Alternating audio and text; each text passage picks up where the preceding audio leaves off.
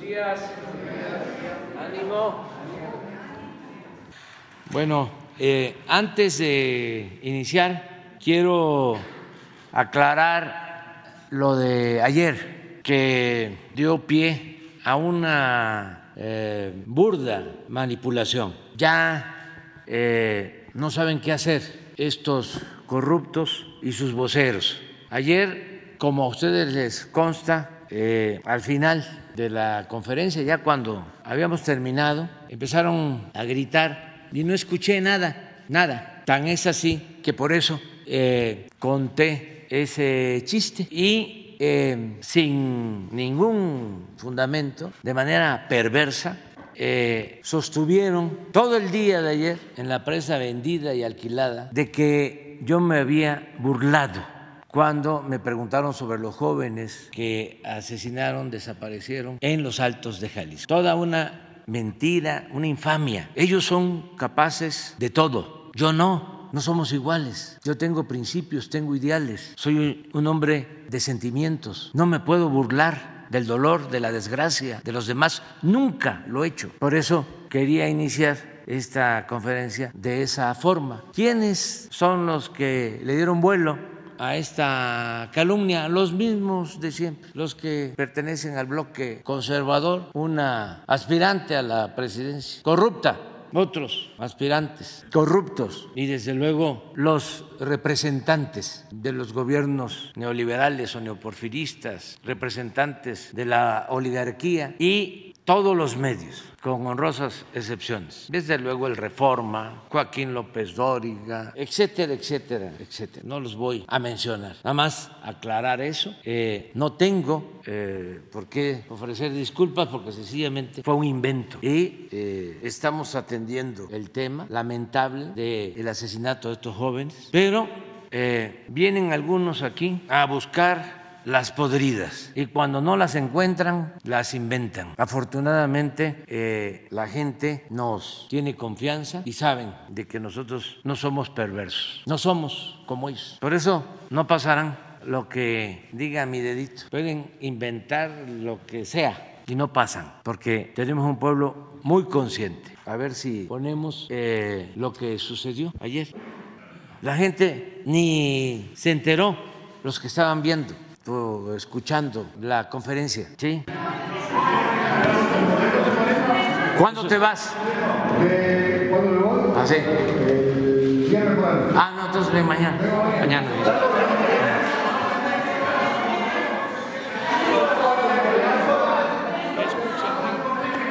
¿Qué escuché? Ayer me, me decía un amigo, este, decía que decía su esposa, eh, que me des 200 pesos para ir al mercado. Eh, no oigo por acá, por el otro, que me des 500 pesos para ir al mercado. Mejor los 200. ¿Ustedes creen? Bueno, adiós.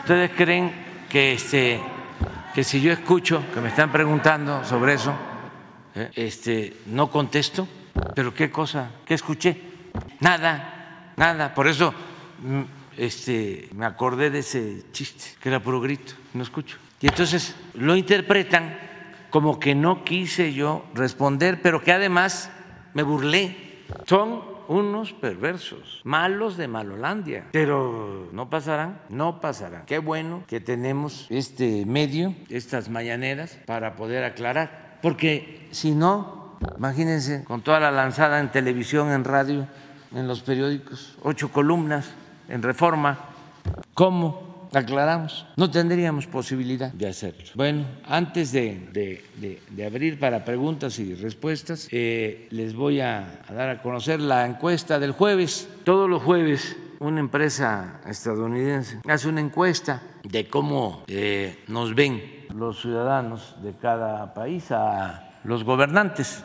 Y así estamos. Eh, sigue el presidente Modi en primer lugar, luego Suiza, primer ministro, 67, y yo estoy en tercer lugar en 63. subimos un poquito. Y esta encuesta es telefónica. Luego está Australia con 55, el presidente Lula con 51 y hasta ahí, porque ya los demás ya eh, son más los porcentajes negativos que los positivos. Pero así vamos, afortunadamente muy bien y muchas gracias a la gente por su confianza, por su apoyo. Como a pesar de toda la campaña en contra, como nunca se había visto en la historia, solo en la época del presidente Madero. Y ahí lamentablemente eh, fue menos tiempo, lamentablemente porque lo asesinaron.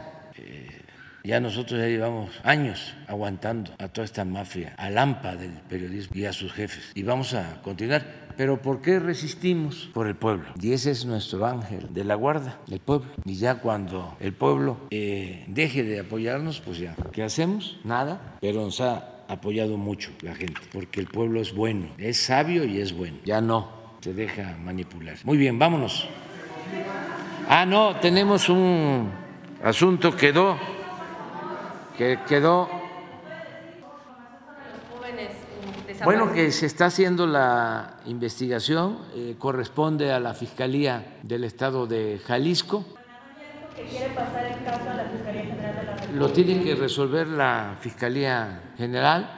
Sí estamos nosotros ayudando en la investigación. Hay un grupo de, eh, especialistas de la Secretaría de Seguridad, especialistas en secuestro sobre todo y en investigación y están trabajando, pero es la Fiscalía del Estado de Jalisco. Nosotros estamos ayudando, vamos a seguir ayudando y la Fiscalía General va a decidir si atrae el caso como lo está este, pidiendo el gobernador de Jalisco. Presidente, con el Estado, ¿está haciendo su trabajo el gobernador? Porque lo que menciona sí, es que... Sí, sí, sí, sí, están haciendo su trabajo.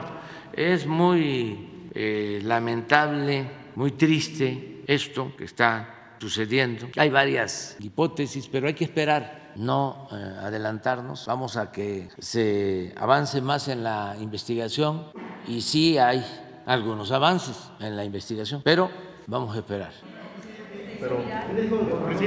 Lo mismo en el caso de Costa Rica, se está haciendo la investigación de los cuerpos que se encontraron, están en la Fiscalía de Veracruz atendiendo este asunto. ¿Se confirma que están asesinados?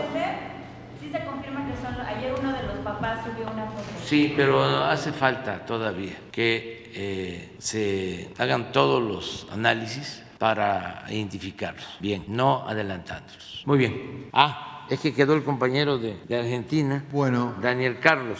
Daniel Carlos Tonietti, eh, yo trabajo en la radio de las Madres de Plaza de Mayo, en la ciudad de Buenos Aires, y también trabajo para el canal Red, que es el canal que conduce Pablo Iglesias en España y para América Latina. Ahí tengo un programa de radio y también un programa de televisión en, Canal Red.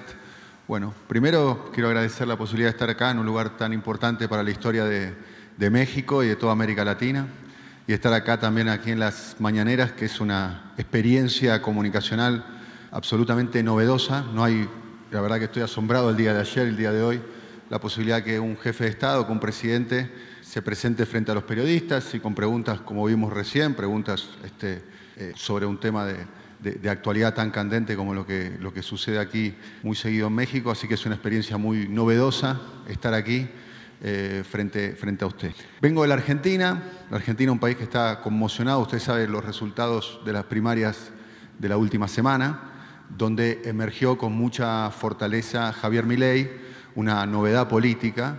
Eh, hacía dos años que se había presentado por primera vez, solamente en dos distritos, y hoy no solo que eh, ganó la primaria, eh, sino que ganó en 17 de las 24 provincias y produjo un fenómeno enorme. Usted ya se manifestó el día lunes en las mañaneras a propósito de lo que sucedió en la Argentina. me gustaría si podía profundizar un poquitito observándolo en clave regional sobre lo que sucede con la ultraderecha y la derecha radical en el resto de la región, por lo que está sucediendo en, Ecuador, lo que sucedió en Colombia, lo que sucedió también en Perú, en, Brasil con Bolsonaro. Y como complemento a, la pregunta, usted hizo un análisis que me gustaría si puede eh, profundizar a propósito, que es que hizo una observación sobre la situación argentina, hablando de falta de decisión zigzaguearon demasiado, siempre con el pueblo, y dijo no se puede dejar conforme a todos, porque cuando se busca dejar conforme a todos, eh, no, no se conforma a nadie. Un poco la, pregunta iba en ese sentido. ¿Cómo está observando usted el proceso de, la Argentina en clave regional? Bueno, em, yo eh, estoy a favor de los cambios, de las transformaciones y a favor de la justicia. Y sostengo que la derecha, el conservadurismo, es contrario a la justicia social. No estén esperando los pueblos, que con gobiernos de derecha se van a beneficiar los de abajo, los pobres, los desposeídos, los humillados. No, la derecha no piensa en el sufrimiento de la gente, no le importa del pueblo. Eh, la derecha gobierna para una minoría, siempre. Y esa eh, oligarquía, que es en sentido aristotélico el gobierno de los ricos, el gobierno de unos cuantos, se dedica a saquear, a robar, porque no es cierto que el que ya tiene ya no necesita. Dinero llama dinero. Y lo que está demostrado es que no tienen llenadera los que se dedican a acumular eh, riquezas. Cada vez, cada vez quieren más y más y más. Entonces, los pueblos de América Latina y los pueblos del mundo no pueden esperar nada bueno de gobiernos de derecha, de gobiernos conservadores. Ellos van a representar siempre a una minoría rapaz. Y es muy lamentable, muy lamentable que estos eh, gobiernos pues eh, sigan avanzando y eh, vayan triunfando sobre quienes buscan la justicia, quienes buscan que triunfe la justicia sobre el poder económico y sobre el poder político. Eso fue lo que pasó en Argentina y pasa en otras partes, eh, y es lo que planteé. Pero eh, aquí hay dos casos, dos elementos importantes a considerar. Primero, que se olvidó la situación tan lamentable en que dejaron los de la derecha, los conservadores, la economía argentina. Hundieron a ese país en lo económico. Los de la oligarquía argentina en complicidad con organismos financieros internacionales y con gobiernos extranjeros, porque eh, hay pruebas, no estoy inventando nada, de que cuando querían la reelección de Macri, eh, desde mero arriba, de los que tienen más influencia en el mundo, eh, dieron la instrucción al Fondo Monetario Internacional para otorgarles créditos a los que estaban en el gobierno, a Macri, a sabiendas de que no iban a poder eh, pagar esa enorme deuda. O sea, deliberadamente se endeudó Argentina, porque lo que querían era ganar la elección. Y resultó que no ganaron la elección y dejaron endeudada a Argentina y se eh, desatendieron de su responsabilidad. Entonces, esa situación de quiebra económica, financiera, no se pudo superar. No eh, ayudaron para reestructurar la deuda, para que eh, se quitara deuda y eh, pues se agravó la crisis económica, la inflación, la devaluación de la moneda argentina y esto pues afectó a la población y ante esa crisis pues creció el movimiento de derecha. Con la falacia de que ellos van a resolver el problema económico. No van a resolver nada. La derecha no. Puede ser que le resuelvan el problema a los de arriba, pero no a los de abajo. No a los trabajadores, no a los campesinos, no a las clases medias bajas, no a la mayoría de los pueblos. ¿Cuál es eh, mi cuestionamiento fraterno a los gobiernos progresistas? Fraterno. Es de que eh, no hay que estar eh, titubeando, hay que anclarse en lo que uno representa. La política en la izquierda debe ser el representar algo y a alguien. Y hay que representar a todos, pero darle preferencia a los más necesitados, a los pobres. Y eso a veces no se hace. Ahí se andan queriendo mover al centro y buscan eh, quedar bien con todos y terminan quedando mal con todos. Además, está demostrado que la gente humilde, la gente pobre, es verdaderamente leal.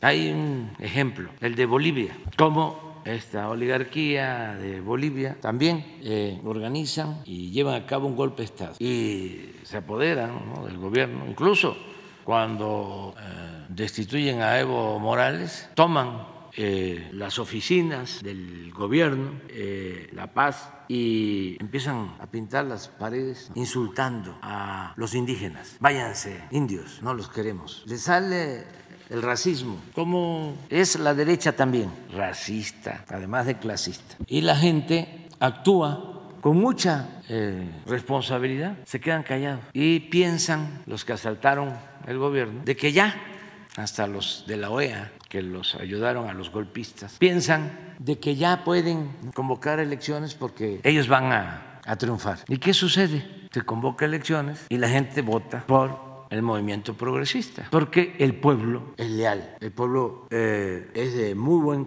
corazón, nada del pensamiento conservador o el criterio ese conservador de que eh, el pueblo es malagradecido. No, ¿Por qué estamos nosotros aquí? ¿Por qué eh, tenemos 63% de aceptación ya casi al final del gobierno? Por el pueblo, porque el pueblo es muy solidario, es muy fraterno. Entonces, ¿con quién hay que apoyarse? Con el pueblo. En un proceso de transformación, ni modo que nos vamos a apoyar en los traficantes de influencia, ni modo que nos vamos a apoyar en los medios de manipulación, que no de información, ni modo que nos vamos a apoyar en sectores de clase media aspiracionistas, que nada más están pensando cómo salir adelante, cómo escalar sin escrúpulos morales de ninguna índole, sin voltear a ver a los demás. Entonces, sí, eh, esa es una lección. Eh, Brasil, ¿por qué ganó Lula? ¿Quién le ayudó? ¿Quiénes fueron los que más votaron por él? Los pobres. Y esto tiene que ver incluso con las regiones de Brasil. El nordeste, fundamentalmente. El norte. ¿sí? Entonces, es muy claro que para llevar a cabo una transformación... Ah, ahora, si lo que se quiere es eh, gobernar para eh, el goce, el placer y la parafernalia del poder, para sentirse muy importante, pues entonces sí, sí, se puede seguir haciendo lo mismo. Pero si se quieren cambiar las cosas, hay que definirse. Ahora me da mucho gusto lo de ayer, creo que ayer o antier, ya en España, donde eh, todas las fuerzas y los partidos progresistas se unieron y al parecer va a seguir gobernando Pedro Sánchez, porque lo otro, con todo respeto, era terrible porque son además los de la derecha muy corruptos, muy corruptos, muy ladrones y muy hipócritas. Yo recuerdo a un señor que era de el Fondo Monetario Internacional, español, Rato. David Rato. ¿Ah? David Rato. Rodrigo Rato. Fue del fondo, ¿no? Del Fondo Monetario Internacional. Bueno, me acuerdo que viene aquí, creo que estaba Calderón, aplaudirle a Calderón porque había llevado a cabo una reforma para quitarle las pensiones o pasar las pensiones de los trabajadores del ISTE a las AFORES.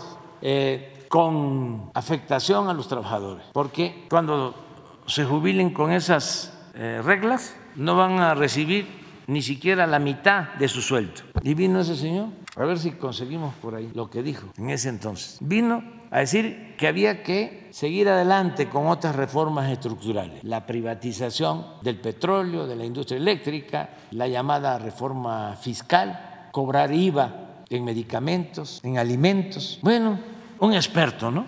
De política internacional. Pues resulta que este señor después fue juzgado por corrupción en España y estuvo varios años en la cárcel. Creo que hasta ahora acaba de salir. Pero ahí anda de asesor del bloque conservador en España. Y así, pero mire, el post-COVID me afectó un poco, bueno, todavía recuerdo. México debe seguir las reformas estructurales y abrir la energía. Este reverendo corrupto. Eran los eh, santones de la política. Estuvo en la cárcel, ¿no? ¿Cuántos años estuvo? Porque en España a diferencia de México, del México de antes, en España hay mucha corrupción. Nada más que en España hay menos eh, impunidad que la que había antes en México. O sea, la misma corrupción, la misma corrupción que había antes en México, pero allá menos impunidad, porque aquí era corrupción e impunidad al mismo tiempo. Y allá sigue habiendo mucha corrupción, pero menos impunidad. Cuatro años y medio. No cumplió los cuatro años en la cárcel, pero estuvo en la cárcel casi cuatro años. Casi cuatro años, sí. Pero estoy poniendo el ejemplo, esto. Esta es la derecha, este es el conservadurismo. ¿Fue con Fox?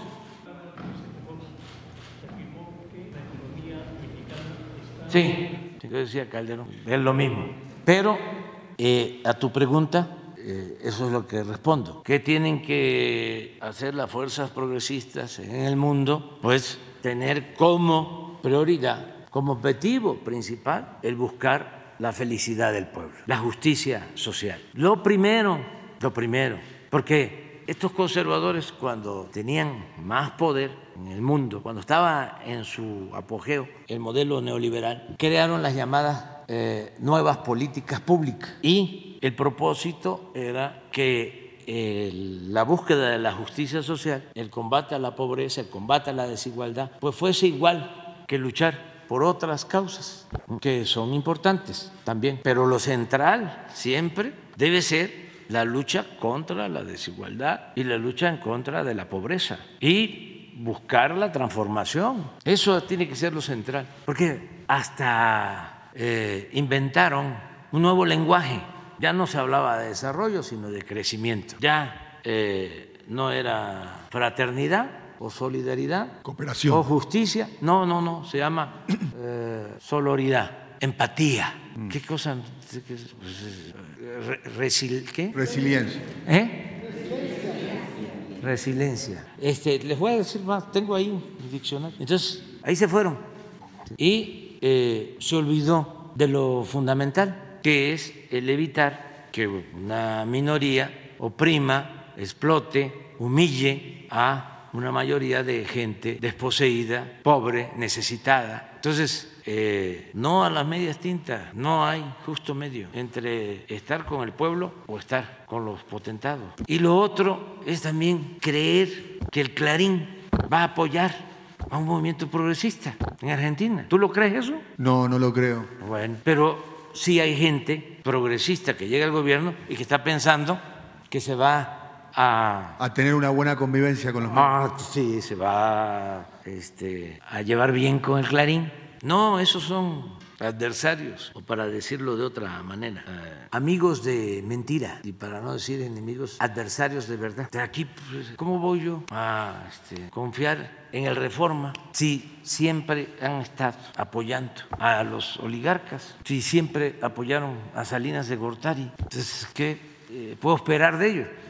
¿Qué puede esperar el pobre, el desposeído de México, del reforma? Y así la mayoría de los medios, pero sí este, se busca, ¿no? A ver, vamos a, congraciarnos con ellos. No, no, no, no, no, Son chuecos. La lealtad eh, es la que se obtiene del pueblo. Entonces, ¿cuál es mm, la fórmula? Pues por convicciones. ¿Por qué somos de izquierda? Porque estamos a favor de los desposeídos. Estamos a favor de los pobres. Eso es ser de izquierda. Ser de izquierda es estar a favor de la justicia, eh, ser honesto y ser demócrata. Eso es ser de izquierda. Entonces, pero además de que se siente uno muy bien, porque se está llevando a la práctica el principio del amor al prójimo y se está ayudando a los más necesitados. Además de eso, no hay pierde, porque la gente siempre reconoce, siempre apoya y es lo que permite seguir avanzando y transformar ¿Cómo enfrentamos a una mafia de poder si no es con el pueblo? No se puede. Entonces eso hay que tenerlo eh, muy claro.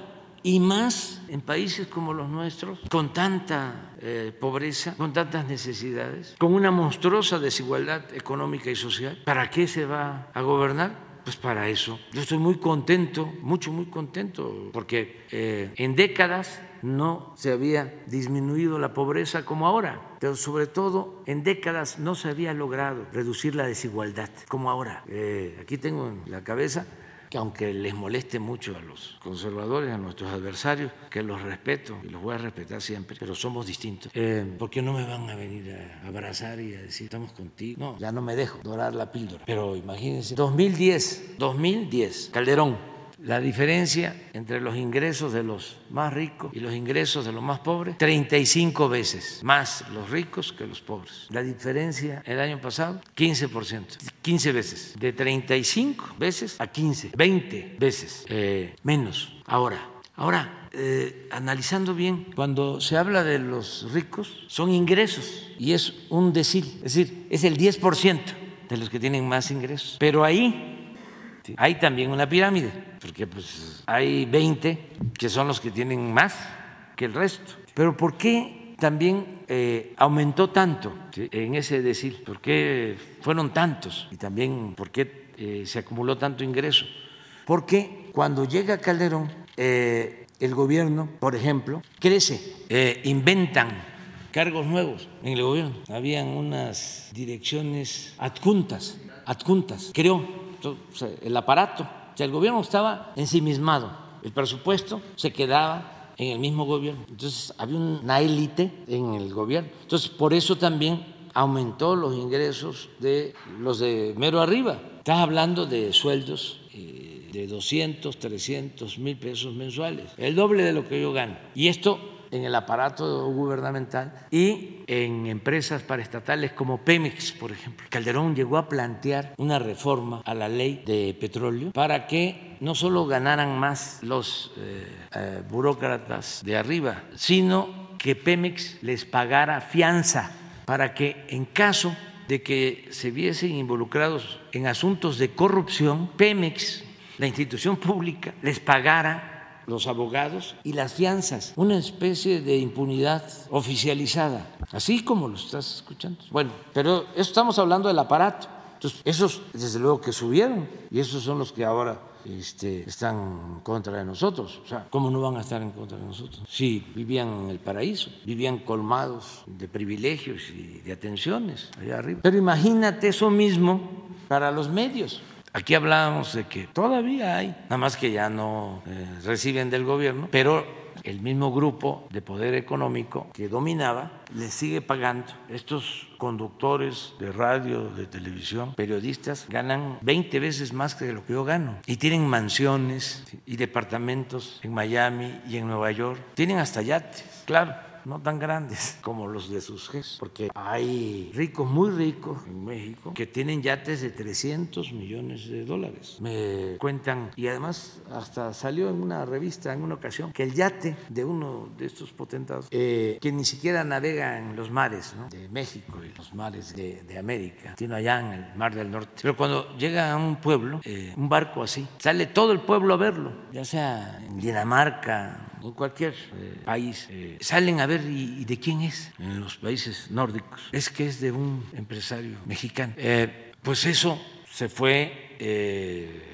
creando toda esa riqueza, se fue acumulando porque el modelo económico neoliberal eh, lo permitía. Y por eso la monstruosa desigualdad económica, social. Cuando vino aquí Humboldt, un poco antes de la independencia de México, escribió de que no eh, había visto ningún pueblo, ningún país con tanta desigualdad como México. Luego, como a los 20 años que Humboldt estuvo aquí, como 1804, a ver, la independencia, la inicia el cura Hidalgo en 1810, se consuma en 1821, pero en 1814, 1815 escribe eh, un texto bellísimo, José María Morelos y Pavón, que se llama Los sentimientos de la nación. Y una de las proclamas de Morelos era que se modere la indigencia y la opulencia. Morelos lucha por la igualdad. Decía, que se eleve el salario del peón. Imagínate un economista de estos tecnócratas que le pidas que te explique por qué tiene que aumentar el salario. Te lo diría en una frase como Morelos, que se eleve el salario del peón. No, no sabría. O tendría que escribir un tomo, un tratado, y no se le entendería nada. Cuánta claridad en Morelos, en muy pocas palabras. Que se eleve el salario del peón, que se eduque al hijo del campesino y al hijo del barretero, igual que al hijo del más rico hacendado, que se eduque. Educación pública, gratuita, de calidad en todos los niveles escolares. Ese es otro asunto. ¿Cuáles son las reformas pendientes en algunos países de América Latina? Hace falta el estado de bienestar, hace falta que la salud sea un derecho del pueblo, hace falta que eh, se garantice la educación pública, gratuita, de calidad, gratuita en todos los niveles. Hace falta el derecho a la pensión, hacen falta salarios justos. Eso es lo que tiene que hacer un gobierno de izquierda. ¿Cuándo fue lo de Humboldt? 1803 a 1804. 1803, 1804. ¿Y lo de los sentimientos de la nación de Morelos? En 1870. No, 14. ¿Eh? 1813. 13, en Chilpancingo, Guerrero. Ahí, 10 años después lo está planteando. Bueno, eso siempre ha estado presente en la historia de la lucha del pueblo de México, la justicia, la igualdad. Entonces, ¿qué tienen que hacer los gobiernos este, progresistas? Pues recoger lo mejor de nuestra historia y luchar por el pueblo. Eso es lo que yo pienso y le deseo lo mejor al pueblo de Argentina y también que no se den por vencidos. No, aquí la enseñanza mayor de Juárez entre muchas enseñanzas, fue la perseverancia que se debe de tener siempre cuando se lucha por causas justas. Nunca rendirse, nunca. Entonces, eh, todavía no está resuelto lo de la elección, todavía no. Hay muchísimas experiencias. Este, nosotros, el caso de nosotros, hace cinco años, no solo se nos lanzaron los mismos, que ahora estoy avanzando, escribiendo un libro y ahí voy a contar cómo se reunían los mismos, los oligarcas, allá en Puntamita, en la ribera de Nayarit, donde hay hoteles muy lujosos y también residencias muy lujosas. Entonces se reunían y eh, traían a empresarios venezolanos para que les explicaran eh, sobre el riesgo que corría México. Sí, nosotros eh, ganábamos. Hubo una vez que uno de estos empresarios les dio una conferencia y les dijo que, pues, que no se podía comparar una situación con otra, que eran circunstancias, historias distintas. Y dicen que se paró de la mesa este, Claudio X González, papá del joven Claudio X González, que ahora es el gerente del bloque conservador, pero hasta hace seis años todavía estaba en activo el papá en la política y él era el coordinador de todo el grupo. Entonces se paró y le dijo, no, usted está equivocado, usted no sabe el riesgo que corremos con Andrés Manuel. El caso es que lo ningunearon al, al expositor, lo hicieron a un lado y ahí ya viene una historia de cómo pasaron la charola, millón de dólares cada uno, hubo uno que dijo, no, yo doy cinco. Todo eso lo voy a contar, lo más lo tengo documentado, porque hay este, gargantas profundas. ¿Está escribiendo un libro, presidente? Sí, sí, sí. sí. ¿Cuándo lo va a publicar? Em, en marzo del año próximo. En marzo del año próximo. Sí, del año próximo. Sí, lo voy a terminar en... ¿Su libro de memorias o su libro sobre su gestión? Ya el último libro que voy a escribir, ya sobre política, porque ya me retiro eh, como dirigente en unos días, que voy a entregar el bastón de mando eh, la estafeta. ¿Me permite una pregunta más? Eh, eso en, en, septiembre, en principio de este septiembre. Sí. Y a finales del septiembre del año próximo, ya, se termina mi mandato y me jubilo. ¿Cómo se retira alguien de la política con los niveles de aceptación que usted tiene Ah, porque no hay que tenerle mucho apego ni al dinero ni al poder. Y no hay que sentirse insustituible, ni caer en el necesariato, ni actuar como cacique. Sabe que sería una excepción a escala mundial eso, ¿no? No sé, pero eh, tengo el conocimiento de lo que ha sido la historia y de los errores que cometen quienes eh, se sienten los indispensables.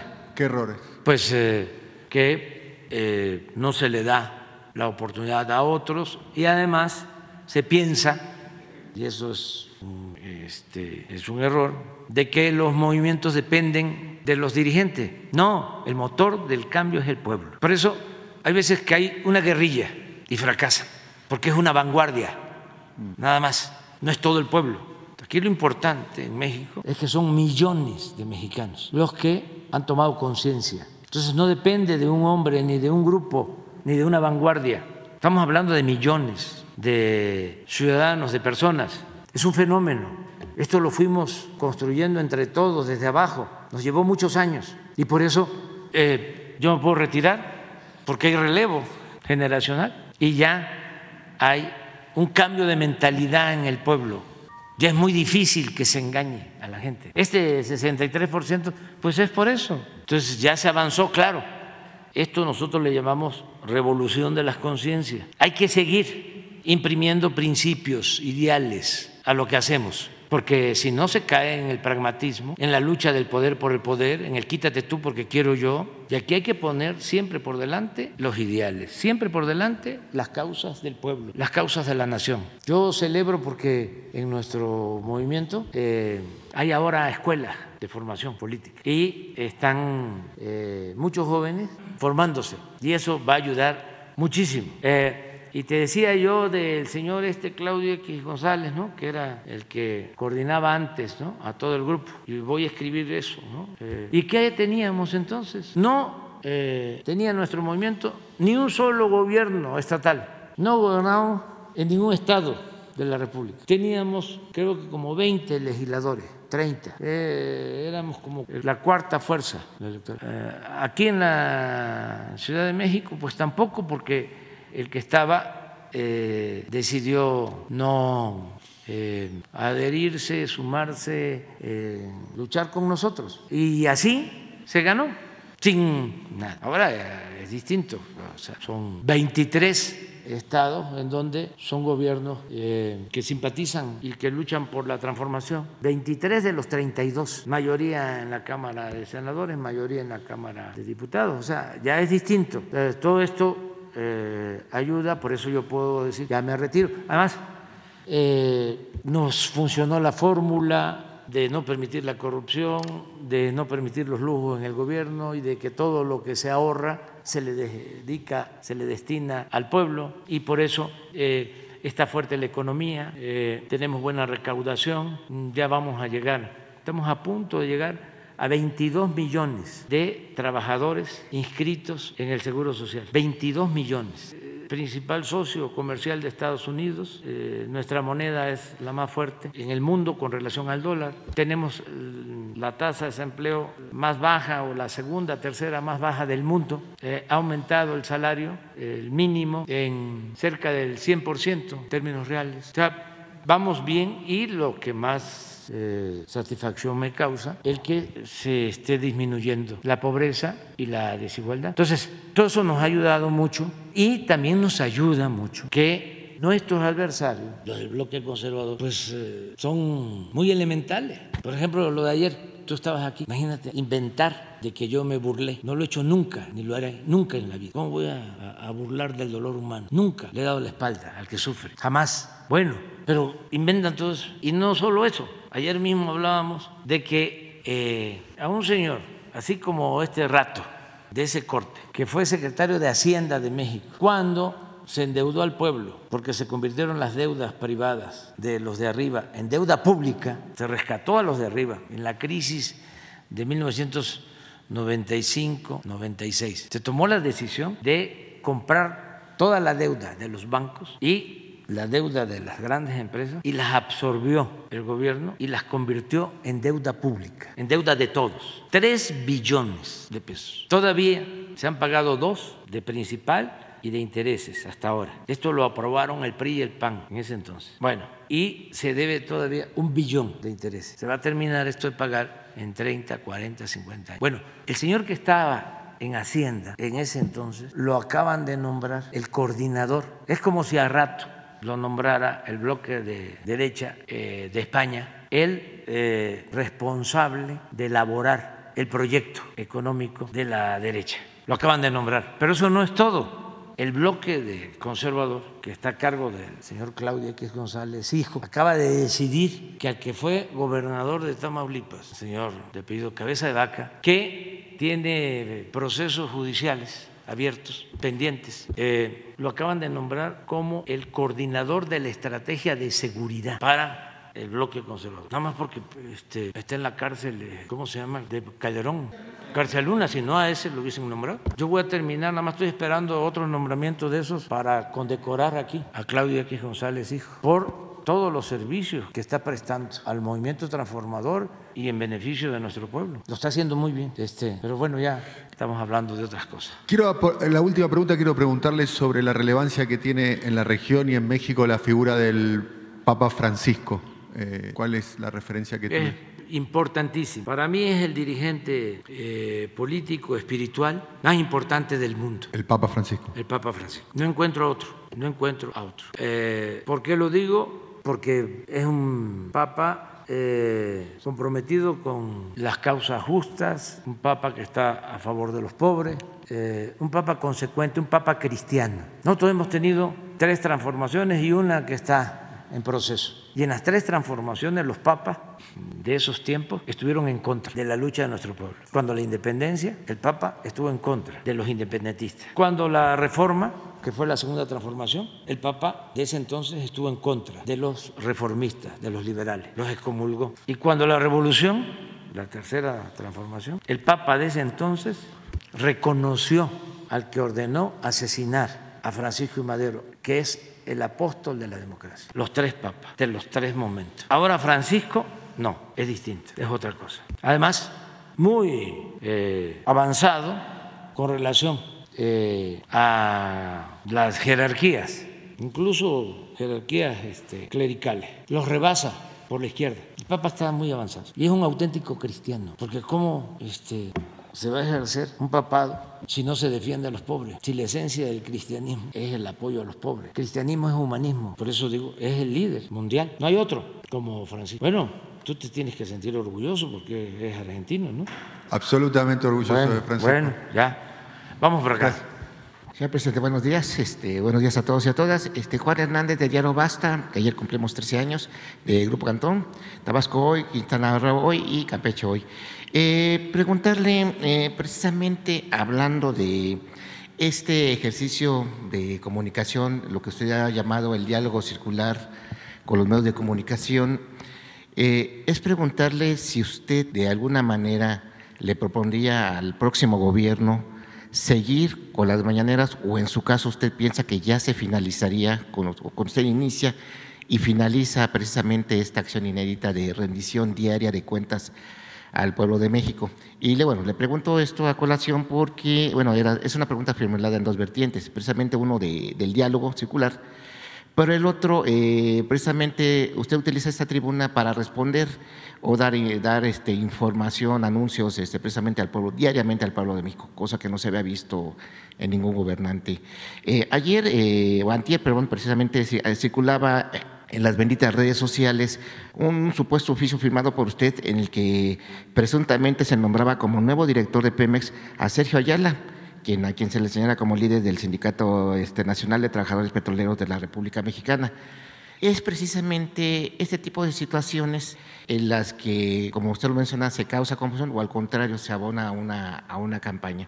Eh, conocer su, su postura, primero, eh, en el sentido de si usted le propondría respetuosamente a quien lo sucediera eh, seguir con esto o, volveríamos a esos tiempos en los que el presidente ya es- o así estaba en, en la residencia oficial de Los Pinos y nosotros pues pues prácticamente separados o en su caso el presidente separado precisamente de la rendición diaria de cuentas del pueblo. Y lo de Pemex por favor sería mi primera pregunta. Pues yo pienso que sí tiene que haber eh, comunicación permanente, informando, para que se garantice el derecho del pueblo a la información. Es un derecho que no se garantizaba, lo tenían eh, acaparado algunos. Yo siempre sostengo que fue un gran avance lo del Internet, porque ahora existen las redes sociales y aún con los bots y la manipulación que también existe en las redes sociales, hay más libertad. Cualquier persona puede eh, dar su opinión, puede replicar. Hay, por ejemplo, que es interesante, de que eh, interactúan. Entonces, cuando empiezan a cuestionar mucho en redes o se defiende alguien, lo apagan. ¿Cómo se llama? Lo bloquean.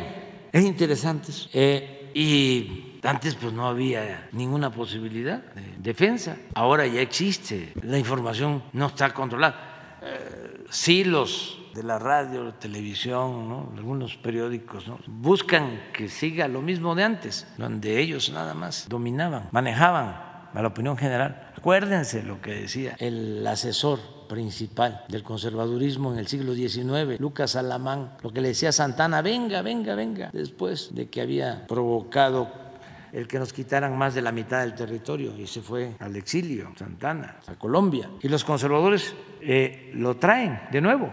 Ya había estado diez veces como presidente de México, para que se conozca cómo son los conservadores. Y lo vuelven a traer luego de esa gran tragedia, cuando el zarpazo que nos quitaron más de la mitad del territorio. Y en la carta que le envía a Lucas Alamán, le dice, venga y no se preocupe, hombre, porque nosotros manejamos la opinión general. Antes no se hablaba de opinión pública. La opinión general en México, porque tenemos el control o somos los dueños de los principales periódicos del país. Así controlaban. Y sí, regresó Santana y lo vitorearon en todo el camino desde Veracruz hasta la Ciudad de México. Y luego este, hundió más al país. Pero la fuerza ¿no? de los medios, ya nada más para recordar quiénes son los conservadores, como 10 años después fueron a buscar a Maximiliano. Los mismos fueron los que este, propiciaron que en México se estableciera un imperio, los mismos conservadores. Y para recordar, 100, no, 70 años después, Goebbels con la máxima de que una mentira que se repite muchas veces puede convertirse en verdad. Él es el jefe de propaganda de Hitler. Entonces, eso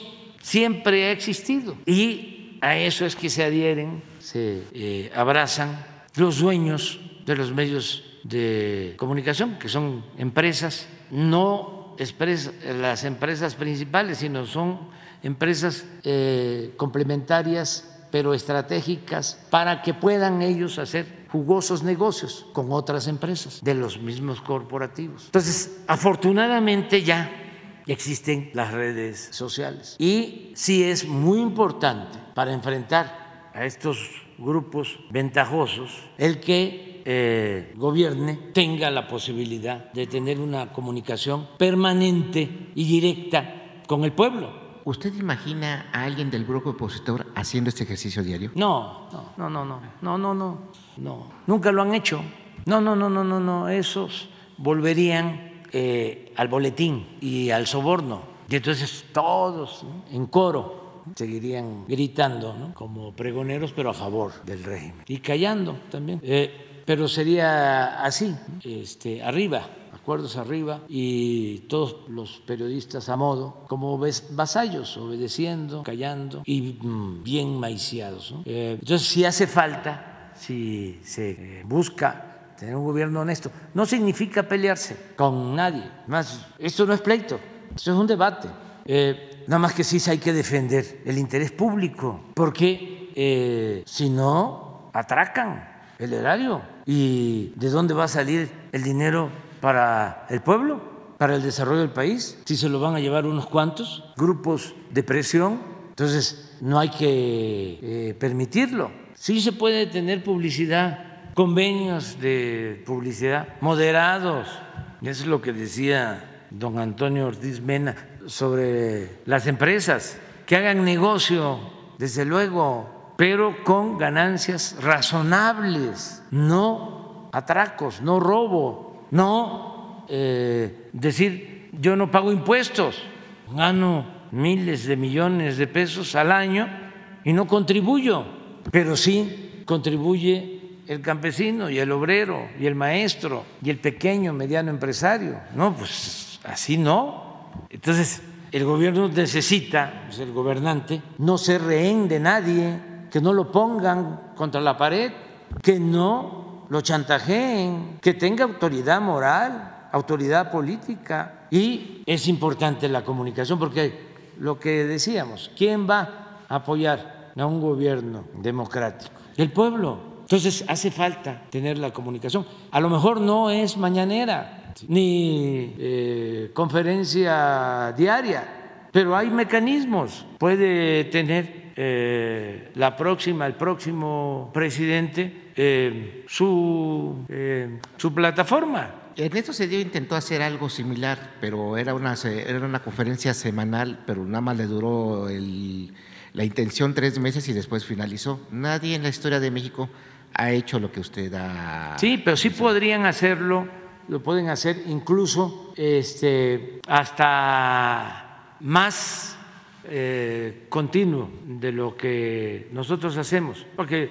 yo por lo general eh, en mi plataforma, pongo la conferencia, solo que haya una cosa así que considero importante, vuelvo a poner en la tarde algo, o en la noche, o si hay algo urgente, pongo otras. Pero teniendo eh, la plataforma, teniendo la página, se puede estarle informando constantemente a la gente, que hay que hacerlo. Eh, yo creo que lo van a continuar haciendo, no igual, por eso hablamos de eh, que en nuestro movimiento mm, se busca la continuidad del proyecto de transformación con cambio, porque cada quien tiene su estilo. Hay algunos que están contando los días para que yo me vaya así, porque piensan ¿no? que va a volver otra vez el chayote y que van a, a reponerse. ¿no? este, pues no estén pensando en eso. Va a ser muy difícil para quien quiera gobernar así. Ya cuando empiecen a escuchar a Ciro, ¿no? Este, o a López Dóriga o a Loré de Mola diciendo, ahora sí se nota el cambio.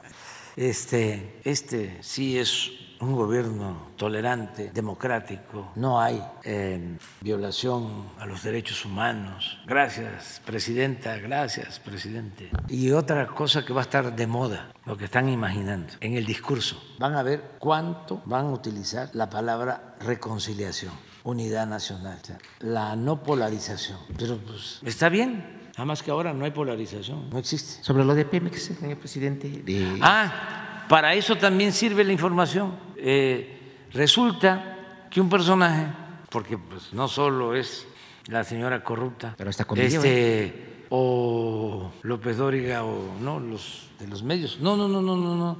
Hay quienes eh, se disfrazan de generales. Yo les platicaba de un hombre bueno que no era sacerdote, pero que traía su sotana cuando el éxodo por la democracia, el padre Nacho, y lo quería mucho la gente, pero no era sacerdote. Llegó a oficiar hasta en la villa y luego nos enteramos de que no era sacerdote. Bueno, pues así, eh, ayer, antier, sale un personaje y además me dicen que hasta con público y lee una carta supuestamente eh, escrita por mí en donde lo nombro director de Pemex y la lee y le aplauden todos. ¿No tienes por ahí la carta? Es carta y video incluso. ¿Eh? Es carta y video.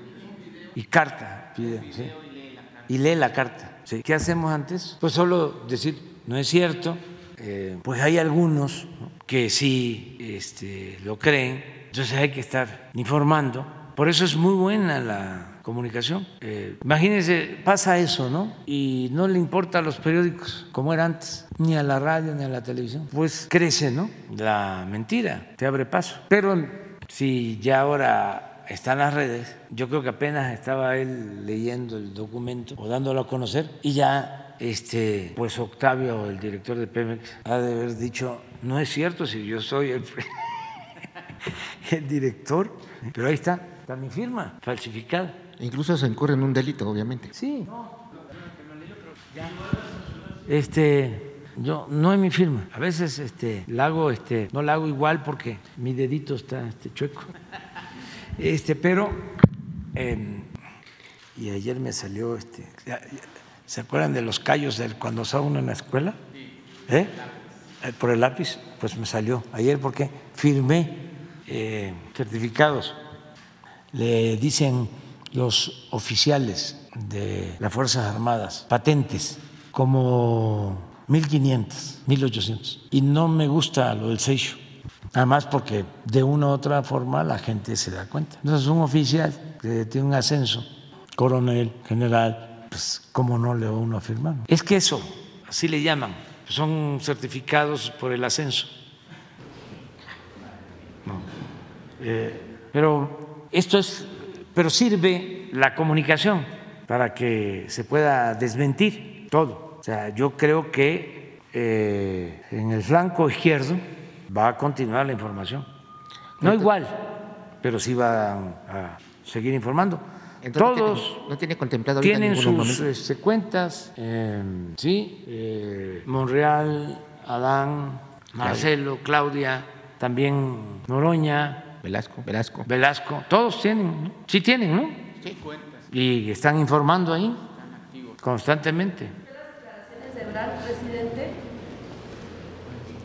Eh, sí. ¿Qué opino?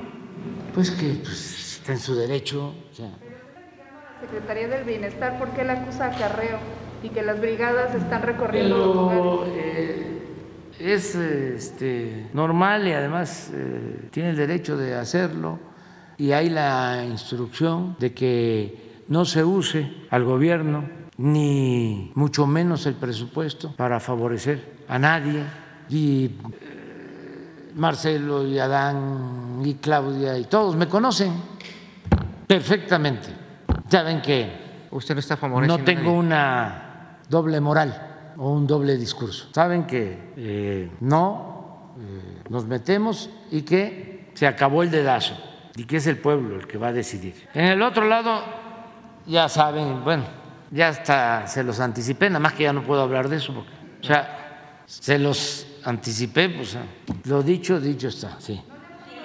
Este. De que algunos funcionarios estén apoyando alguna corcholata. No, no, y se están portando muy bien, ese es el informe que yo tengo. Por ejemplo, los gobernadores, que esos tienen más eh, influencia, ninguno, porque en un momento eh, nos reunimos y se suscribió un acuerdo y los gobernadores lo han cumplido al pie de la letra, y todos. ¿Usted rechaza entonces que haya favoritismos? Yo entiendo también de que, pues, imagínense en vísperas, ¿no? De que se decida, pues hay inquietudes y hay dudas ¿no? razonables, pero pues somos distintos. Entonces no puedo meterme a lo otro porque este, ni debería de estarme metiendo tampoco en esto. Ya, ustedes son este, los que provocan. Finalmente, eh, eh, eh, señor presidente, ya para finalizar, eh, precisamente también sobre este ejercicio de, de cuentas, bueno, siempre se destaca este, no sé si poder, se puede llamar enfrentamiento entre el poder judicial este, contra el poder ejecutivo. Eh, no sé si usted lleva o se, o se lleva aquí en presidencia, pues el conteo de cuántas demandas llevan a la fecha. Bueno, de- del tiempo que hemos llevado, bueno, que llevo yo ejerciendo periodismo, pues nunca había visto tantas este, denuncias, demandas. Es más, nunca, no recuerdo una, una situación así de tantas demandas, por ejemplo, cuando fue con Enrique Peña Nieto con las reformas estructurales, ¿no? de que se levantaran e interpusieran una a una las denuncias, las demandas. Preguntarle cuántos, este, no sé si se puede mencionar. Sí, Eh, fíjate que eh, ¿cuántas parece llevan? como si hubieses estado hoy en la reunión de seguridad, porque fue un tema. Es que les pedí que me informaran de cuántas quejas habían presentado al Consejo de la Judicatura por presuntos actos de corrupción de jueces, magistrados y ministros. Y eh, se dieron a conocer algunos, pero faltan y vamos aquí a presentar la lista de todas las quejas. Hoy tratamos eso. Creo que el martes es cuando corresponde seguridad, ¿no? Sí, porque tienes eh, razón, o sea, este, no es nada más eh, que un juez dejó en libertad a un eh, delincuente y antes no se sabía y ahora se está dando a conocer, pero al mismo tiempo se está enviando una queja al Consejo de la Judicatura y si se acumulan muchas, hoy planteé que se busque eh, presentar una denuncia en la Fiscalía. O sea, cuando es eh, evidente, notorio, de que se está eh, favoreciendo a un presunto delincuente o a un delincuente confeso, ¿sí? De, de- de- la delincuencia organizada y también de cuello blanco. Y, este, y también la investigación sobre eh, los bienes, las riquezas acumuladas de miembros del Poder Judicial. No eh, ser cómplices. Es que no eh, supieron hoy este, darnos el informe. No estaba programado y yo sabía que me ibas a preguntar eso. Entonces, este, ¿cuál es la, la- la dinámica de la reunión? Lo primero que se hace es que Rosa Isela lee el reporte, el parte de todo lo sucedido. Empieza por cuántos homicidios hubieron ayer y luego cuántos se detuvieron en todo el país, cuántos detenidos. Y luego ya viene el desglose eh, de los asuntos más eh, sí, destacados y hay veces que interviene el secretario de la Defensa, el secretario de Marina, interviene el comandante de la Guardia Nacional, quien corresponda, hay veces que interviene eh, el subsecretario de Gobernación, la secretaria de Gobernación, en los temas de seguridad. Eh, desde luego protección civil, hoy intervino la directora de protección civil y luego vienen asuntos que tienen que ver con la política exterior, interviene la secretaria de Relaciones Exteriores, Alicia Bárcena, eh, y luego otros servidores públicos. Y al final, pues yo voy tomando nota y al final yo este, trato algunos temas de los abordados o pido alguna información. Eh, y hoy pedí el informe de cuántas quejas presentadas contra jueces, magistrados, ministros en el Consejo de la Judicatura. Hoy tratamos el tema y quedamos de que se va a hacer una revisión porque se han entregado todas estas quejas. Sobre Fernando Valenzuela, presidente. Fernando Valenzuela, sí.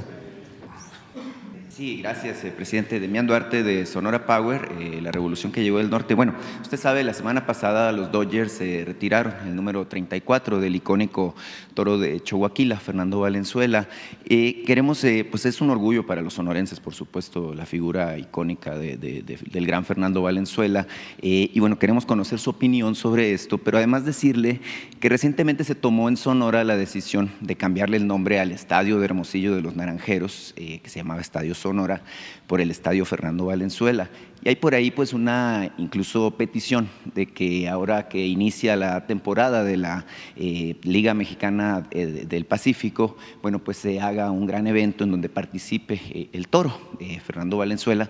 Y bueno, la idea es plantearle la posibilidad de que usted participe pues en este importante homenaje que se le hará de este lado de la frontera. ¿no? Fernando Valenzuela, como usted sabe, pues es todo un orgullo nacional, quizás la figura más notoria de nuestro béisbol, que bueno, de hecho nuestros muchachos andan muy bien allá en la Gran Carpa. Eh, y, también eh, decir que las chicas eh, del béisbol este, que están participando, pues lograron, lograron el pase al, al- al- al- al Mundial que se va a realizar en Canadá el año que viene. Pedirle un comentario sobre el particular, presidente. Bueno, es el beisbolista más importante ¿no? En la historia de nuestro país, Fernando Valenzuela. Hay otros, Beto Ávila y otros muy buenos, Eh, pero Fernando es eh, excepcional, es lo mejor, el mejor pitcher en toda la historia del país. Y nos, ya, nos dio mucho gusto el que se haya retirado su eh, número 34. Eh, es un homenaje a una gran figura.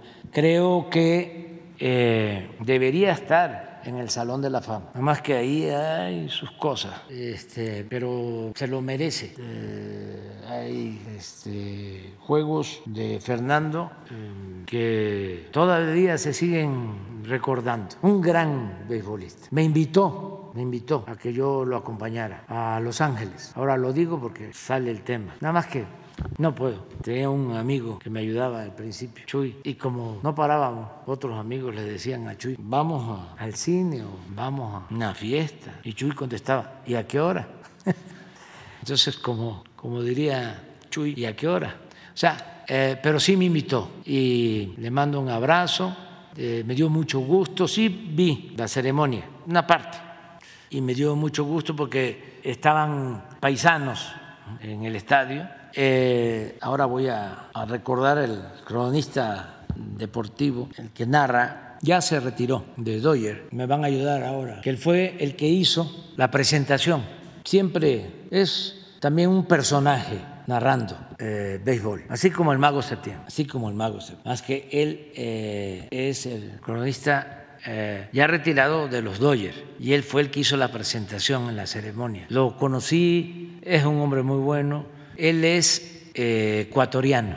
Eh, a ver si lo tengo que... Y ahí a él sí le ofrezco disculpa que me entienda porque... Jaime, Jaime, Jaime Jarrín, que, o sea, que me entienda porque sí, el post-COVID, eh, la memoria corta, este, afecta. Pero eh, de primera, yo eh, podría decir todavía más, es el deportista mexicano, deportista mexicano, más reconocido en Estados Unidos. Estoy hablando de todas las disciplinas. Hay tres deportistas que yo, cuatro, admiro mucho, pero tres. Uno es Fernando, otro es Hugo Sánchez y el otro es Julio César Chávez. De Obregón, eh, bueno, y, crecido en Culiacán. Julio César. Eh, y mm, no dejaría yo de mencionar, independientemente de este, amores o desamores, a Ana Guevara. No vas a decir que también es de Sonora, porque ya. También de Sonora, sí, Sí. de Nogales. Este, y muchos otros, muchos, muchos, muchos otros. Pero lo de, lo de Fernando, un abrazo mm, muy fuerte. Y, y claro que deben de ponerle el nombre de Fernando al estadio. Y claro que hay que homenajearlo y reconocerlo eh, es un ejemplo para los jóvenes beisbolistas, para los jóvenes deportistas. Además, una gente buena, eh, sencillo, eh, humilde, no es presumido, no es prepotente, no, no. Y jugamos hace poco, hace como seis meses, ocho meses, porque todavía tenemos nuestro equipo de veteranos y el seguro tiene su equipo y siempre anda reforzándose y meten hasta cachirules los del seguro, a quienes todavía no cumplen 60 años y que están en el Salón de la Fama aquí en, eh, en México. Entonces siempre nos quieren ganar, siempre nos quieren ganar nosotros. Y no han podido. Este, y bueno, meten hasta, imagínense el Borrego Álvarez, a jugar el shortstop, que es, y debe ser mayores de 60, el Borrego debe tener como 50. Y, y viene Fernando, eh, Vini Castilla, Vini Castilla no llega a 60, tremendo pelotero. Es el mexicano que más honrones ha dado en grandes ligas, eh, Vini Castilla, que es una gente también muy buena, un, una persona eh, admirable. Bueno, pues todo eso bien. Entonces, eh, querían los del seguro meter a pichar a Fernando. Digo, no, no, no, no, no, porque no, ya Fernando está grande y cómo se le va a faltar el respeto a un señorón. No. Y, este, y ahí estuvo con nosotros, pero no era para macanearlo. era para homenajearlo, que hay que eh, estarle reconociendo lo que fue. Entonces eso es adelante, vámonos. Sí, eh, señor presidente. A ver, bueno, una más y ya. eh, sí, ojalá, ojalá se anime a ir a la ceremonia a Hermosillo. Este, y bueno, eh, de las chicas del béisbol, bueno, pues ojalá, ojalá Ah, no, apoye. muy bien. las participantes en béisbol, en softball, las mujeres están eh, poniendo muy, muy alto, muy en alto el nombre de México. Eh, y también nuestra felicitación. Claro. Eh, señor presidente, bueno, sabemos que estamos por entrar eh, a la fase final de su administración. Me queda muy clarísimo que usted está empeñado, pues ya no en iniciar nuevos proyectos, sino más bien en cerrar círculos, este, que creo que es también muy importante. Bueno, en, este aspecto, mire, estamos a día 16 de agosto, 17 de agosto, ya la verdad no sé en qué día vivo, pero hace unos días se cumplieron eh, nueve años de los derrames eh, que se dieron en el río Sonora. Eh, ¿A qué se ha comprometido? ¿A que se va a presentar un informe puntual por parte de la secretaria? Porque mire, mm, se ha dicho que hay avances, que se avanzó en la remediación, pero no tenemos un informe real, concreto y tajante de lo que al final de cuentas ocurrió. Creo que los habitantes de los municipios afectados, nueve municipios de, de los márgenes del río Sonora, pues se merecen saber la verdad. Y ya que estoy en el tema de, la mina, porque esto deriva de la mina de Cananea, bueno, también eh, el tema del plan de justicia de Cananea, creo que también es importante comenzar a cerrar círculos. Eh, en el primero de mayo eh, yo le planteé aquí la cuestión de un grupo de 130 eh, ex trabajadores de confianza de la mina y a partir de esa presentación se me acercó otro grupo de mineros que ellos no eran de confianza, pero que no estaban considerados dentro de los servicios médicos. Estamos hablando de alrededor de 120 ex trabajadores que sí acumulan y cumplen eh, con las 500 semanas que se pidieron como requisito para ser parte de este plan eh, de justicia, donde se les paga, entiendo, un salario mínimo, pero lo más importante es que se les dan eh, servicios médicos en particular. Señor presidente, plantearle este tema, este es muy sentido el asunto. y bueno, mire, a- que tengo el micrófono, le quiero plantear una situación totalmente eh, en el sur del estado, en Navojoa. En particular hay una empresa eh, que usted debe conocer, eh, que se llama Gas Natural del Noroeste. Ellos están construyendo un gasoducto, están conectando el gasoducto Sonora a Navojoa a la parte del parque industrial. ¿Por qué? Porque le quieren abastecer de gas natural a la compañía cervecera Heineken. Hasta ahí todo está muy bien.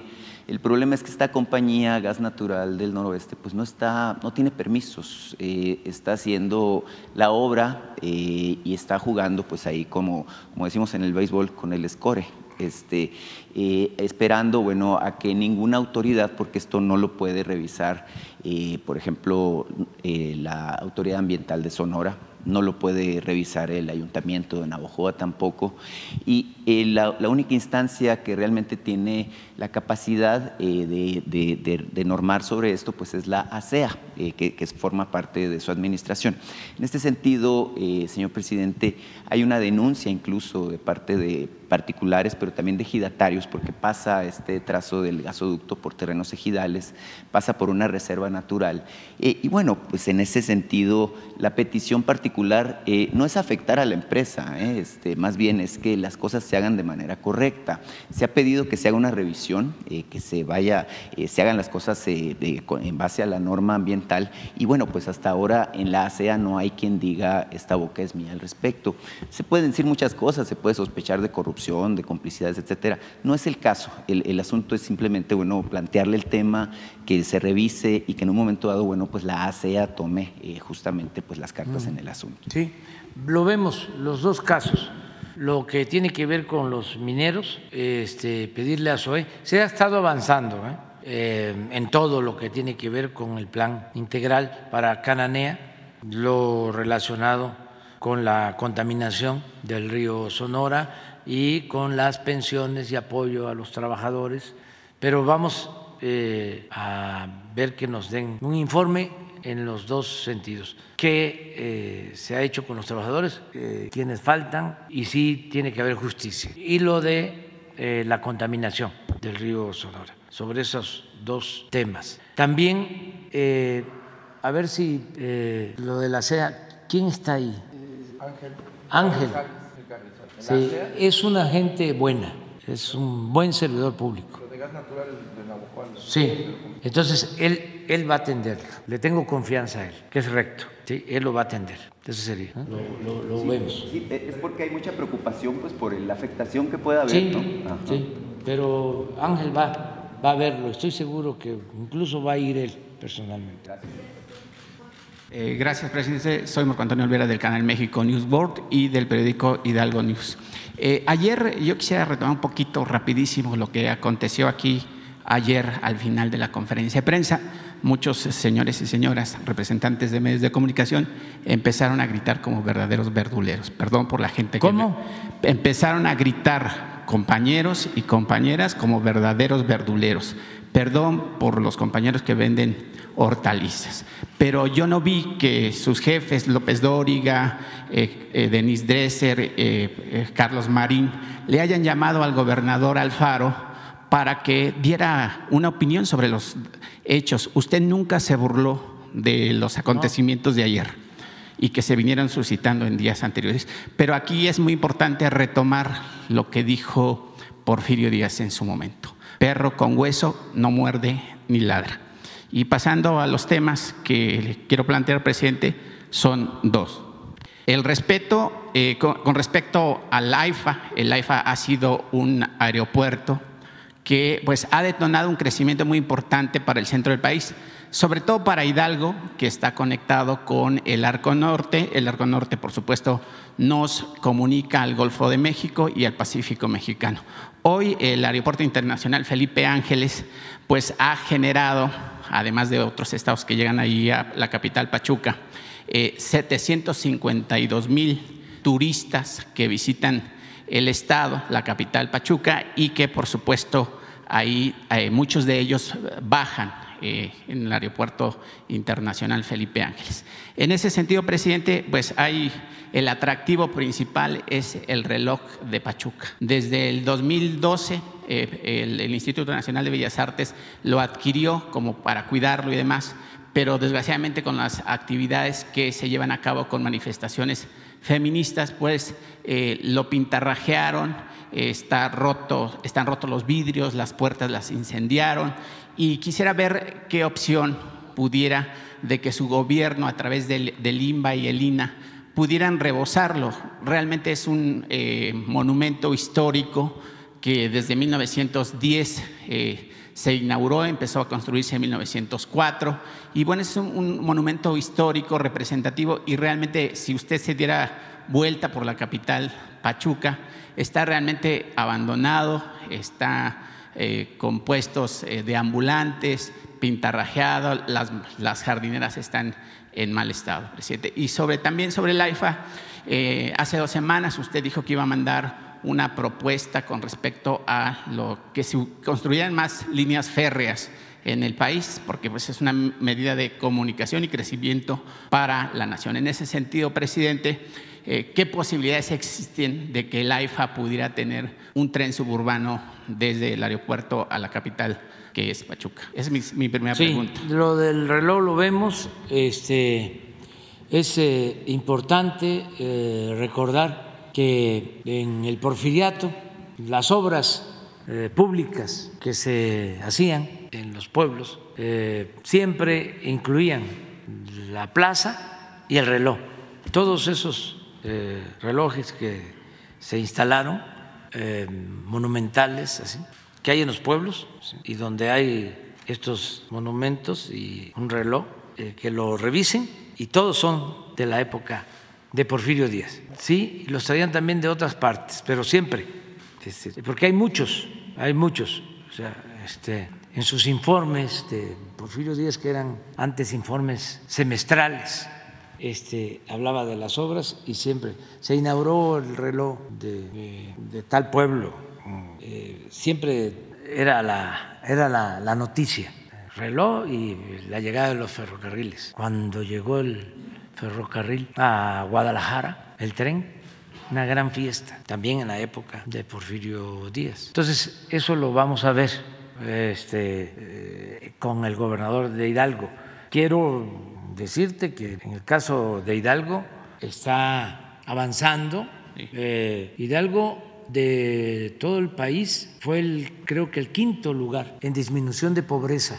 Sí, el gobernador está haciendo un gobierno itinerante eh, que está visitando eh, mucha población, muchos municipios de los 84 que conforman el Estado. no es un gobernador que está en el escritorio, está trabajando. Le vamos a pedir al gobernador Menchaca que nos ayude y también lo del INA para lo del reloj. Y no descartamos lo del proyecto para el tren.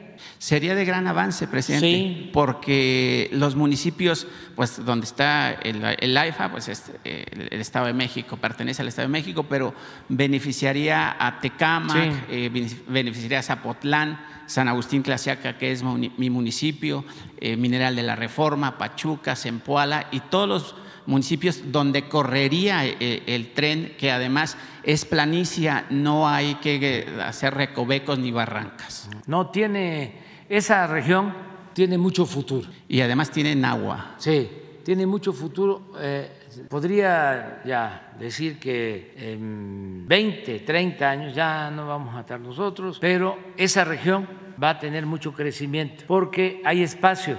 Sí. Hay muchos terrenos Claro, hay que buscar que todos los gobiernos municipales tengan sus planes de desarrollo urbano para que el desarrollo urbano se dé de manera ordenada, claro. que no haya anarquía. Pero la Ciudad de México Va creciendo solo tiene posibilidad para crecer hacia allá eh, por la disponibilidad de terrenos, por el aeropuerto que es un detonante de crecimiento económico, tiene ferrocarril, tiene comunicación terrestre y lo más importante, tiene agua. Sí, hay mucha agua. Tiene agua. En vez de traerla acá, pues ya se sirva ahí. Sí, hay que utilizar esa agua allá eh, con desarrollo eh, de vivienda y con desarrollo industrial. Y turístico además. Y turístico, sí, tiene muchas posibilidades. Entonces, no, no, no se descarta el que ese proyecto se pueda ampliar. Nosotros vamos a terminar el tren del aeropuerto hasta Buenavista. Yo espero que lo inauguremos a más tardar en marzo del año próximo. Y estoy eh, apurando a los ingenieros porque podemos hacerlo antes. No, ya no hay problema de eh, derecho de vía, es cosa de trabajo, de trabajar 24/7, 24 horas al día y 7 días a la semana y se avanza. Pero aún así, que no lo deseo, trabajando con turnos normales para marzo porque ya incluso están los trenes. Sí, hay eh, líneas de ferrocarril sí. que, que, salen, vienen de Veracruz y cruzan eh, el estado y desembocan a, la refinería de Tula. Sí. Que sería importantísimo retomar todo eso. Sí, este, lo, lo vemos eso Y, y, lo del reloj, presidente, perdón que insista, se llevaría mucho tiempo. Lo, lo, digo por la premura de que su gobierno, pues prácticamente le queda un año, 13, 12 meses. Bueno, te 13... ofrezco de que hoy hablo con el gobernador. Muchas gracias. Sí, hablo con, con él y con eh, Diego eh, Prieto de Elina para ver qué podemos. Estamos haciendo recuperaciones de sitios históricos importantes. Eh, Marina está rehabilitando eh, el fuerte eh, San Juan de Ulúa, también el gobierno de Veracruz, okay. aparte de, de, contribuir junto con la Marina en el rescate del de, fuerte de San Juan de Ulúa, también están haciendo lo mismo en Perote, que fue la sede del de primer colegio eh, militar. Ahora que se están cumpliendo 200 años, ya hay un plan de eh, recuperación de ese edificio histórico eh, y se está avanzando. Yo quiero, a ver si antes de terminar logramos adquirir la casa donde vivió el presidente Juárez en Veracruz, porque en Veracruz se expidieron las leyes de reforma que fueron pues históricas. Y además fue algo que solo eh, se dio en México, en ningún lugar del mundo se llevaron a cabo esas reformas. Y no hay un sitio, un museo en Veracruz donde se firmaron eh, para que se conozca esa historia eh, y estamos buscando recuperar eh, el sitio, eh, está la casa donde vivió el presidente Juárez, ahí en Veracruz, y queremos que se convierta en un museo. En eso estamos. Y así, eh, en muchos otros casos, aquí Diego habló de el Instituto de las Artes, de la Cultura de Yucatán, este edificio bellísimo que se está rehabilitando. también aprovecho para informarles y para informarle a todo el pueblo de que estamos construyendo muy cerca de aquí, en Juárez, eh, estamos construyendo el archivo agrario. Imagínense lo que es el archivo agrario de México. Es el segundo archivo más importante de nuestro país y posiblemente de los mejores archivos de eh, América Latina, porque es toda la historia de la propiedad en México, de la propiedad social sobre todo desde la época de la colonia. Y con los eh, temblores, eh, sismos, quedó en el abandono y ahora estamos haciendo un edificio eh, muy bello, claro. Estamos saliendo de los cimientos, pero aquí en el centro va a quedar ese archivo porque todos los pueblos de México tienen que ver con ese archivo, porque ahí están los planos originarios de los pueblos, eh, los títulos otorgados durante la colonia, desde luego las resoluciones presidenciales, todo eh, lo que ampara la propiedad comunal, la propiedad ejidal, que estamos hablando de la propiedad social, que es eh, más de la mitad de nuestro territorio. Es un rescate importante. Vamos a terminarlo casi al final del gobierno, pero sí espero eh, dejarlo funcionando antes de septiembre del año próximo. Sí. Eh, también es, no se, no se sabe, no me puedes conseguir la dirección de donde se está construyendo el archivo. Es por el hemiciclo a Juárez. ¿Es a donde estaba una oficina de gobierno de la Sí, Ciudad de está mm, relativamente cerca de donde está el edificio del Universal. Sí, el caballito casi. Por el caballito. Sí, ahí está construyéndose. Sí, creo que estaba la, la Contraloría o algo así. Sí. Sí. Ahí. Sí, esa avenida Juárez casi pegado a la, la lotería y el caballito. así es.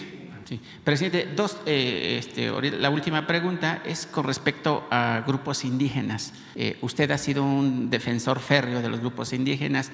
Eh, en meses anteriores entregó miles de hectáreas a los compañeros rurales allá en el norte del país. Y hoy eh, le hacen un, un, llamado de auxilio como presidente de la República y por supuesto también al fiscal general de la República, Alejandro Hertz Manero. Pues los gobiernos del PAN allá en Querétaro, el exgobernador Francisco Domínguez y el actual Mauricio Curi insisten en desaparecer la carpeta 1956 diagonal 2022, radicada en San Juan del Río Querétaro, donde se acreditan por estas dos personas mencionadas los delitos de fraude y peculado con recursos federales en contra de la cooperativa Sibanza, integrada por 93 familias, en su mayoría mujeres inmigrantes, que no saben leer ni escribir, presidente. Esta etnia otomí, encabezada por la señora Antonia Viais Trejo, está luchando para que se le restituyan sus tierras y la carpeta mencionada, la 1956-2022, no sea llevada a tribunales del propio gobierno panista, porque ahí permitiría que sean juez y parte del caso. El pasado 14 de agosto se llevó a cabo una reunión con la líder mencionada, gente que está en su defensoría, y Hugo Delgado, representante de la Procuraduría Agraria de Querétaro, donde se acordó revisar el caso. Presidente, si a los indígenas no se les restituye perdón, sus tierras, ahora que usted todavía es gobierno, el PAN está a punto de burlar las leyes por encima de los derechos de grupos indígenas, que usted tanto defiende, como se lo manifesté, y que por supuesto pues ha sido un eh, punto toral de su gobierno los indígenas y por supuesto también los pobres. En ese sentido, presidente, también la empresa Gas y Petroquímica de Occidente SADCB en sociedad con una empresa alemana presumiblemente propiedad de Rubén Félix y con el apoyo de los priistas Francisco Labastido Ochoa y Mario Fabio Beltrones y teniendo como abogados a los panistas Antonio Lozano Gracia y Diego Fernández de Ceballos, esta, esta, empresa acaba de eh, conseguir los permisos y la sentencia de un amparo favorable para operar una planta de amoníaco en la bahía de Topolobampo, Sinaloa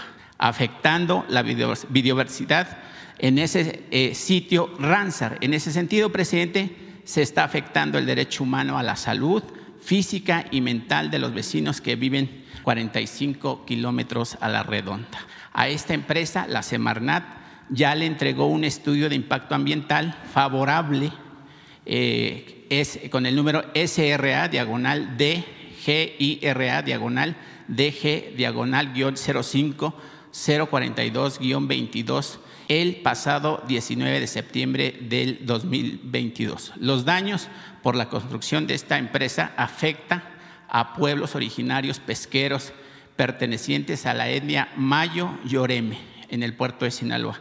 Presidente, ¿cómo ayudar a estos indígenas? Sobre todo que usted, pues el pasado 9 de agosto, firmó un decreto en el marco internacional de los pueblos indígenas para reconocer y salvaguardar estos sitios sagrados que además pues son la base de nuestro México contemporáneo. Sin los indígenas, sin la gente campesina, pues prácticamente nadie de los que viven en las ciudades tendríamos de comer, presidente. Bueno, sobre los dos casos, en lo que corresponde a Querétaro, eh, vamos a pedirle al procurador agrario que lo atienda y que nos informe.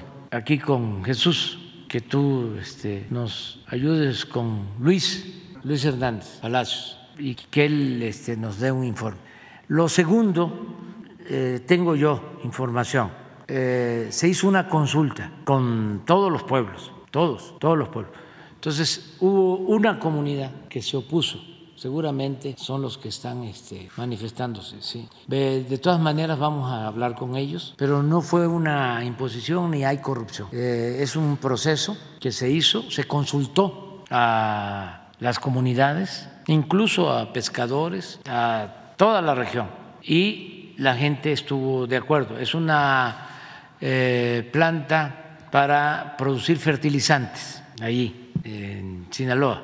De todas maneras, que le pida a Jesús, a María Luisa, a, Albores, sí, que te dé toda la información. Si hay algo irregular, lo revisamos. Pero se llevó a cabo una consulta, yo fui allá y ofrecí eso. El tema es los barcos que llevan, llegan, perdón, y descargan amoníaco. Todavía no, no hay nada. O sea, ojalá este, es eh, todavía el proyecto. O sea, si funcionan las cosas, eh, porque también nos hacen falta los fertilizantes. Eh, si funcionan las cosas, esto estaría terminado en el 25, el 26. Sí, no, no, son los permisos, es todos los trámites que se están haciendo. Y eh, no tenía yo tampoco información de los abogados que mencionas, no, este, pero tenemos toda la información sobre esto. Y si hay algo indebido, se corrige. Pero estoy casi seguro de que eh, la mayoría de la gente aceptó que se dieran estos permisos. Se consultó a la mayoría de la gente y que te den toda la información porque se consultaron a campesinos, se consultaron a comunidades indígenas, se consultaron a pescadores, pero te informamos. Un sobre con una investigación que hice con la gente del pueblo, ya sabe que la gente del pueblo siempre tiene información privilegiada. Sí. Eh, se lo voy a dejar aquí con Jesús, Sí. eh, que seguramente es una bomba de, de información, sobre todo para aquellos que dicen que, que usted eh, es corrupto y demás. Eso no es cierto. Aquí esta información, usted se va a dar cuenta. Yo soy peje, pero no lagarto. se va a dar cuenta de lo que traigo aquí y, y- y seguramente será un trabajo para el, el Pablo Gómez de la vicepresidencia. Hay Está bien. y peces muy gordos. Lo vemos. sí. Mañana tú, aunque este, este, no, no, no. Ah, Ahora, ahora sí voy a estar pendiente escuchando porque no vaya a ser que, este, eh, mire, tú mañana, aunque este, nos hagan un motín emocional aquí, este, mañana. Muy bien. También.